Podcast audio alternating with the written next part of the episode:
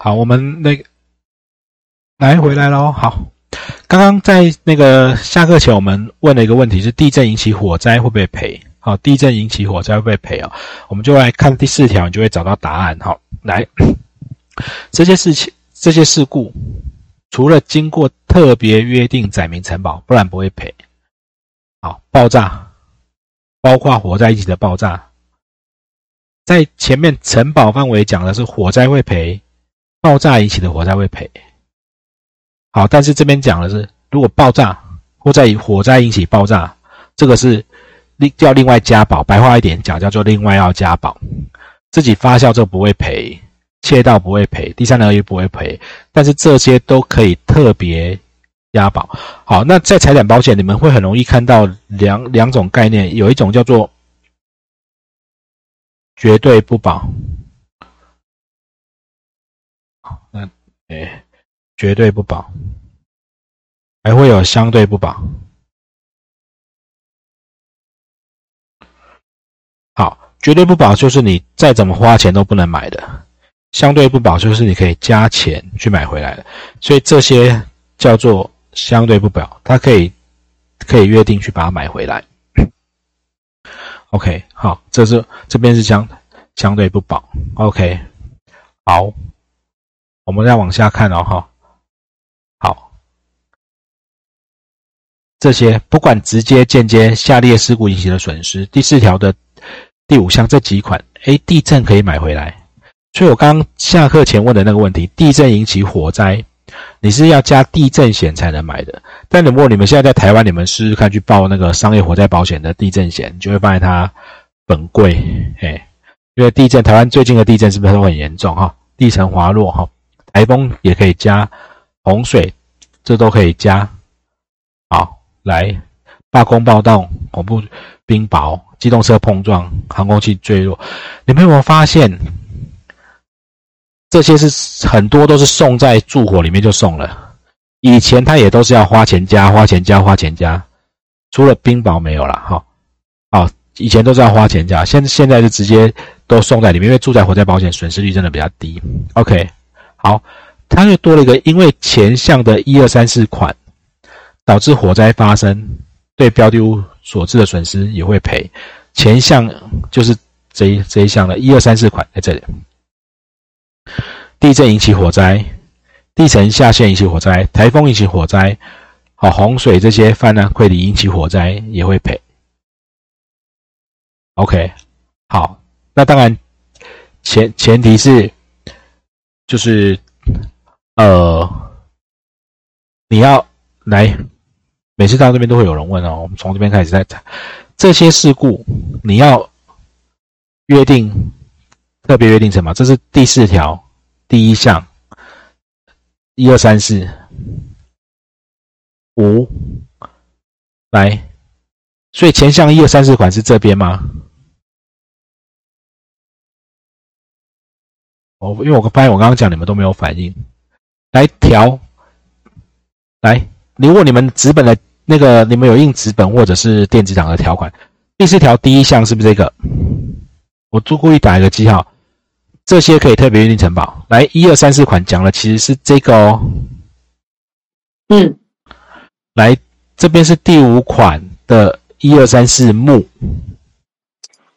对，OK，好，好。所以这前项一二三四款讲的不不是刚刚我给你们看这，因为我发现我在讲这边的时候你们没有反应。好，他讲的是前项在这里。嗯，好，OK，好，这样就比较懂哈。OK，好，有时候调项款目要会看到，常常有时候经常是调项款目看看错。如果你有你有印出来，就把它画个笔，他讲的这个好。来，这个考试不会考这么细，但是你们在真的实物未来要做，很容易会弄错了哈。来，这些不保的事故，不管这些直接间接不能保哈。来，这个就是我们刚刚讲的绝对不保，好，绝对不保，好，这些都不能买。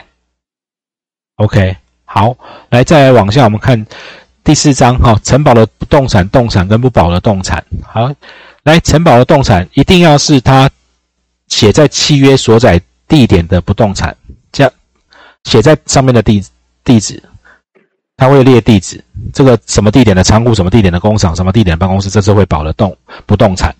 那动产呢，要特别除了特别约定，它要放在这个建筑物，刚刚上面的这些建筑物，或者你有一些动产可能放在它其他的地方，但是建筑物没有保。听不懂哈？来，公司，好，我我们公司可能有很多个厂房，A 厂房。B 厂房，C 仓库，这个这个叫做城堡的不动产，这叫不动产啊。这再上一条，城堡的不动产。我现在这些动产这样放在城堡建筑物里面有动产，里面有动产，或是。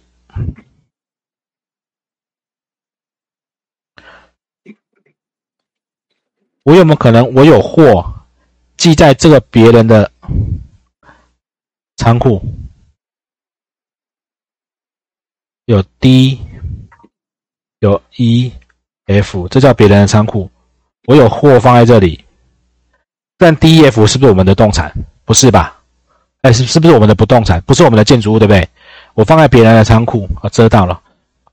我今天好像比较大只，因为我镜头好像放太近了。等一下，自自己自己瘦身一下，不要遮住这么多。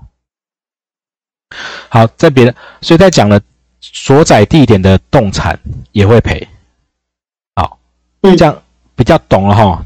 来，没关系，这张给你们看，你们就一定会懂。来，这个是商业火险的保单。好，来，呃，保到去年的哈，旧的保单来。保额大概两亿六，你就会发现它的标的物的地址，好，它会有好多，这这是这个都是有地址的，都是建筑物，啊，好，但有一些是放在，你看这边都是建筑物，建筑物跟营业装修，好，OK 吗？好，来，后面会有货物，这个货物就不见得在那个建筑物里面，它可能会列放在哪些仓库。好，有的仓库可能不是他的仓库。OK，好，然后附加条款一大堆了哈，附加条款一大堆。好，来再问一个问题，现在很，现在来，你们现在知道现在宠物。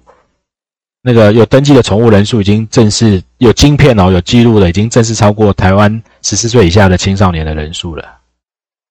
就是养养毛小孩，而且有户口的毛小孩的人数比真的人人口多，那没有户口的就更多了。好，来宠物店失火，宠物店是不是投保商业火灾保险？里面的宠物会不会赔？好，我会这样问，你们现在都开始会摇头哦。下列动产不在承保范围内，条款你如果有看到。动植物，哦，哦，电脑软员工的动产，哦，这些不在承保范围内哦。所以我办公室如果有员工柜台他们的东西在里面烧掉，那个动产不在承保范围内。OK，好，那这个是前一阵子也被人家问的，这这些可能在你们考试上面就是厘清观念啦，不会考到这么细。可是你们以后要做哦，等下这条线我等下再解释。好，来。被保险人，我刚刚刚除外的是不是员工的东西放在里面不会赔，对不对？好，现在我放，但不是我的东西，我是被保险人，我放在我的办公室，但不是我的动产。比如说，我去租了一台影印机放在这里，很多办公室会有，对不对？那烧掉会不会赔？啊？来有条款的，现在都会往下看哈。受地震也不会赔，但是被保险人以寄托为业，就是如果是做仓库的啦，做那种出租仓库的，就就不是这种状况。来进行条块文稿，这些都是除外的哦。所以山火好多动产不会赔。有也有人问我说，呃，来，如果你们家里前一阵子地震不是很多吗？就有客户在问，他们家有很多那种水晶，有那种很贵的艺术品，他说如果倒下来那个。他说他买活险，他的活险会赔。那个那个，你如果没有约定价值，保险公司不会理你，因为摔碎了，谁知道你那个是很贵还是很便宜的？好，OK，好，这些包装这不会怕。好，刚刚我有画一条虚线呢。